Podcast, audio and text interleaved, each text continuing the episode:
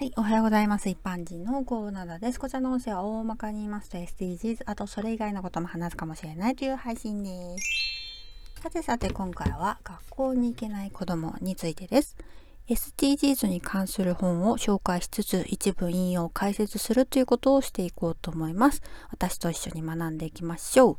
今回ご紹介する本は秋山幸次郎監修子供の SDGs なぜ SDGs が必要なのかわかる本こちらは売上の一部が子ども食堂に寄付されるっていう本です。今回は10ページ目。題名学校に通えない子どもが世界にはたくさんいる。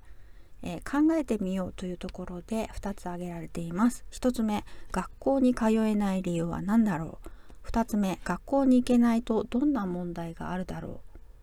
えー、11ページ目、題名学校に行けない子どもは将来苦労する。5歳から17歳の子供のうち5人に1人は学校に行きたくても行けないと書いてあります。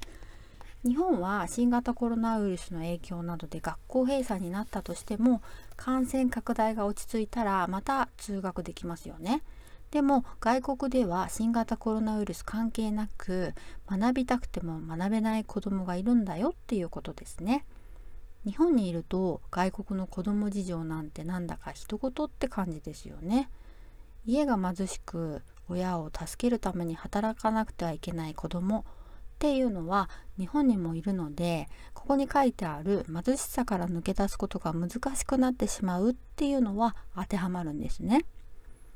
読み書きできない人の数についても触れられています。